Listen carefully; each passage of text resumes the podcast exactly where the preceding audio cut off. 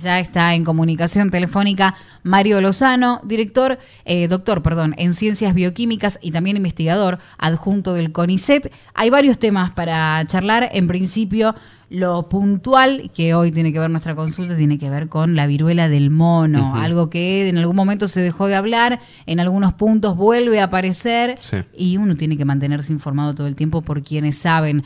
Doctor, le damos la bienvenida a la dosis justa. Carlos Rearte, Naomi París y acá todo el equipo los saludamos. ¿Cómo le va? Buen día.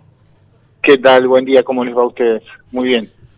Muchísimas gracias. Acá estamos preocupados un poco porque me acuerdo las primeras eh, informaciones que teníamos ¿no? En, el año, esto que había ocurrido en algún punto de, de, otro, de, otro, de otra parte en el planeta, después algunos argentinos que trajeron la enfermedad y que estaban aislados, pero de a poco se va apareciendo cada vez más personas contagiadas y queremos saber un poco cuál es la situación en la que se encuentra también la Argentina.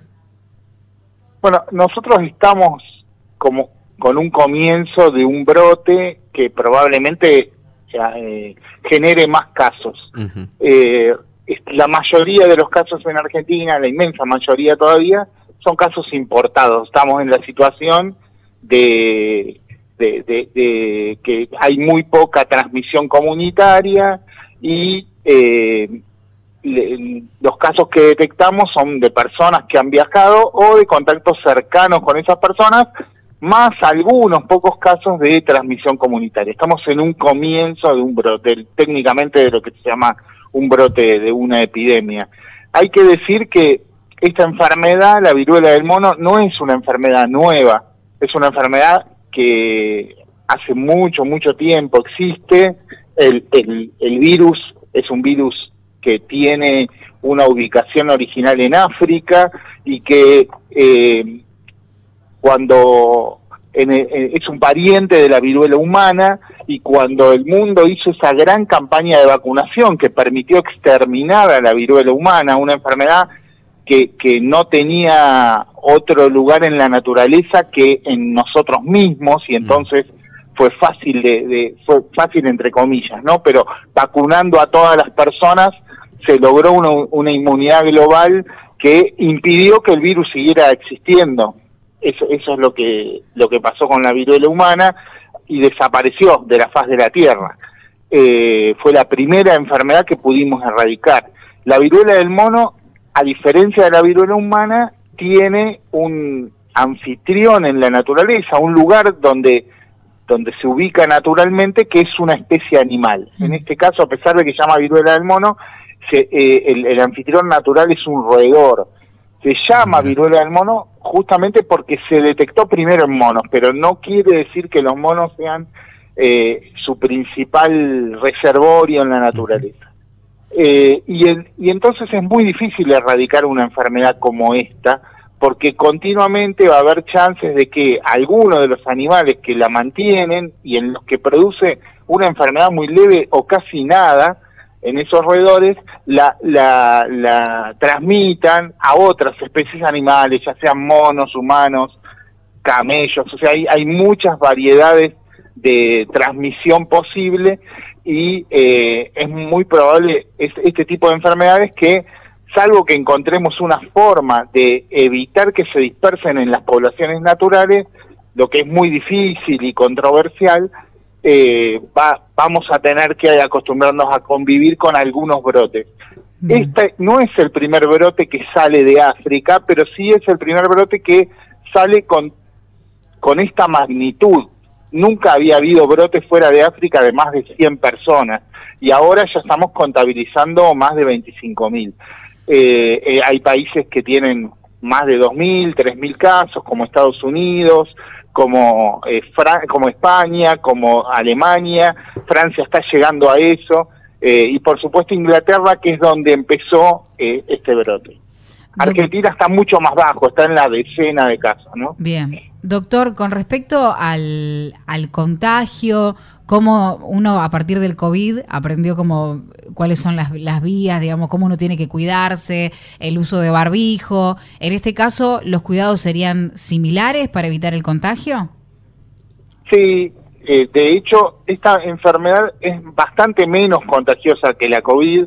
Eh, lo, lo, estamos viendo porque aún en esos países que yo te comenté que son los donde hay más transmisión comunitaria evidente, con miles de casos circulando, eh, el aumento de, casos semana a semana eh, es relativamente bajo, ¿no? O sea, los casos van aumentando muy poco, pero eh, no, en forma explosiva como aumentaban los casos de COVID. Eso se debe a que para transmitirse esta enfermedad requiere de un contacto muy cercano con la, con la persona que está contagiada. cuando una persona se contagia de esta enfermedad, primero va a tener síntomas muy comunes, tipo fiebre, dolor de cabeza, dolores musculares, eh, inflamación de los ganglios y decaimiento, que es lo que sucede con la mayoría de las enfermedades infecciosas. Y después eh, lo que sí aparecen son unas llagas en la piel, unas inflamaciones en la piel que son características de esta enfermedad, que es el síntoma característico de esta enfermedad. Esas llaguitas primero se ponen, se tornan blanquecinas, rojas, después explotan eh, y cuando, cuando se rompen liberan un líquido que es el que contiene el virus. Y si nosotros nos ponemos en contacto con ese líquido, podemos contagiarnos. Ahora, doctor, le hago una, una consulta. Eh, sabiendo de que la vacuna en su momento radicó este, este, esta pandemia que se generó en algún punto, en algún momento de la historia, ¿no hay posibilidad de volver a vacunar a la población? ¿Se está observando eso? Sí, de hecho, la vacuna que se usó contra la viruela humana protege también contra esta viruela mm. del mono. Y, y las primer, los primeros brotes de viruela del mono en África es que es una enfermedad que se da todos los años, para nosotros es novedosa, pero en África, en la República Democrática del Congo en particular, se da todos los años, cientos o miles de casos de viruela del mono, empezaron a aparecer cuando dejamos de vacunar contra la viruela humana. ¿Por qué? Porque, bueno, se dejó de vacunar porque ya no había más viruela humana y entonces eh, estas enfermedades que son parientes de la viruela humana pero mucho menos graves y mucho menos contagiosas también, hay que decirlo, digamos, para, para no asustar a, la población, la viruela humana era una enfermedad gravísima con una tasa de mortalidad muy alta y muy alta capacidad de contagio también. Este no es el caso de esta enfermedad. Eh, bueno, cuando dejamos de vacunar contra la viruela humana, empezaron a aparecer brotes de estas enfermedades.